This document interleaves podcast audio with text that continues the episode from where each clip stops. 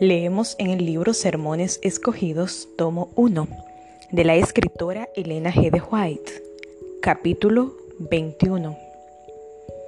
Reflexiones sobre una reunión de la Asociación de Michigan.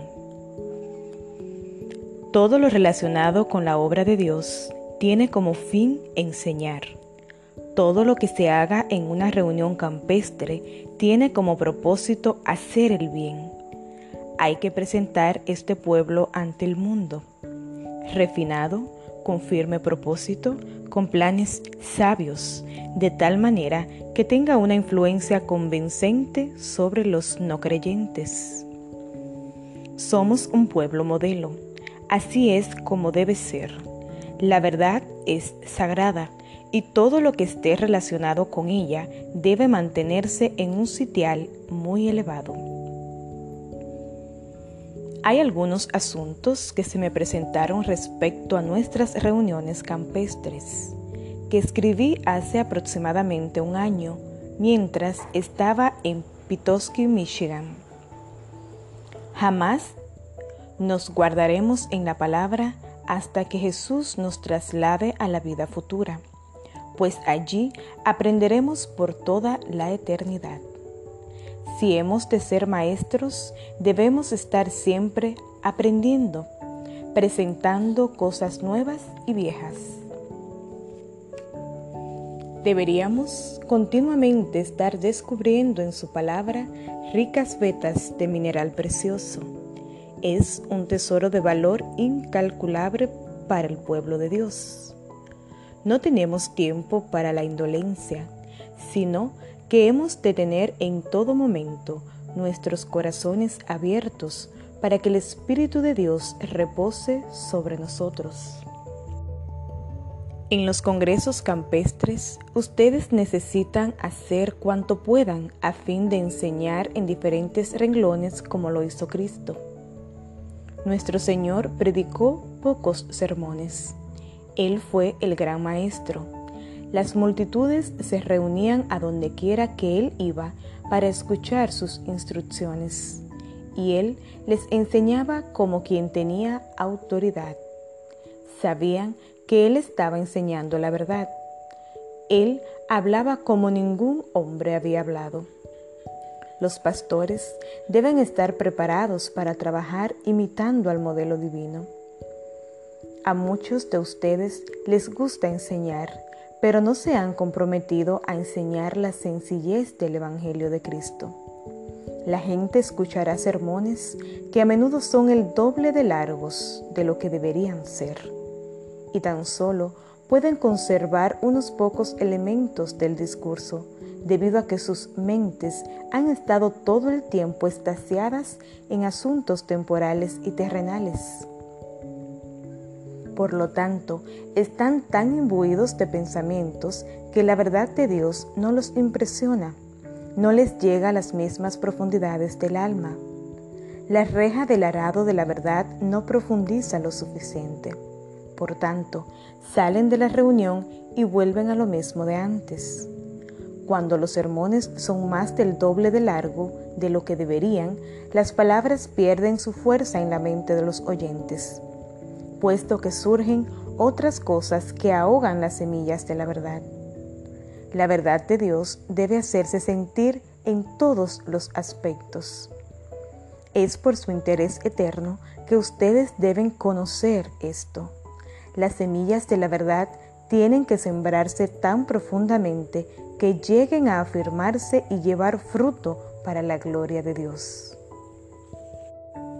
Cuando se presente la verdad, es necesario hacer aplicaciones y apelaciones que insten a la gente a tomar una decisión, una decisión importante. ¿Quién está presente cuando se expone esta verdad? Alguien además de usted. El demonio y sus ángeles están presentes para arrebatar las semillas de la verdad. ¿Hay alguien más? Sí. Los ángeles de Dios y de Jesucristo también se encuentran en el terreno. ¿Y qué sucede entonces? Cuando usted trata de grabar la verdad en el corazón de otros, usted será un colaborador de Jesucristo. Quiero decirles que Dios no desea que andemos con un semblante triste, ceñudo, sombrío y abatido. Él no quiere que hagamos eso, quiere que miremos a los brillantes rayos del sol de justicia y que captemos esos rayos luminosos para que puedan brillar en todos los rincones de la mente, de forma que puedan brillar en el templo del alma y en consecuencia podamos sacar del tesoro del corazón las cosas preciosas de Dios, porque de Él mana la vida.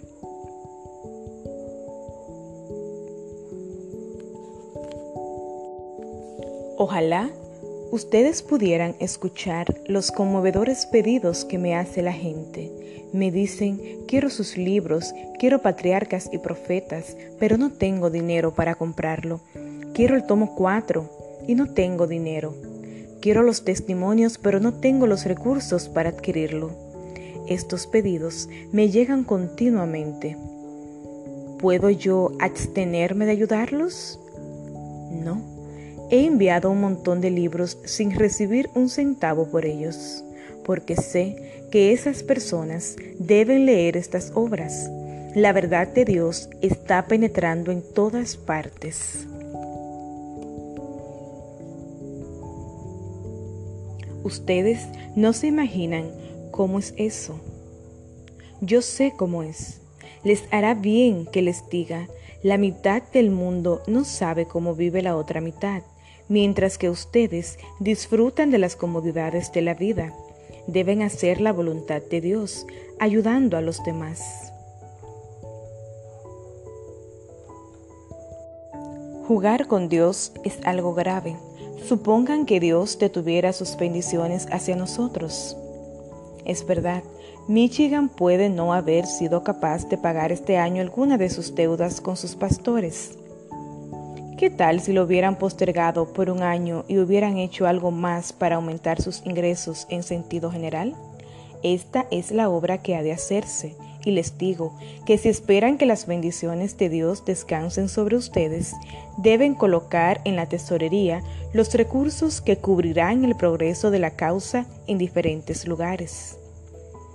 ¿Quiénes han estado invirtiendo sus recursos con el fin de llevar la verdad diferentes en diferentes lugares en Michigan estarán ante Dios haciendo la obra que deberían haber hecho. La palabra de Dios nos ha mostrado que el pueblo debe ser edificado para que pueda permanecer firme durante el tiempo del fin. Este asunto, y mucho más que les leeré antes de irme, pone de manifiesto que hay una obra interior que debe ser realizada en ustedes y en las iglesias. Entonces las finanzas aumentarán. Si no se roba a Dios, se está robando a Dios ahora. Destaquen eso, que la conciencia sea tocada.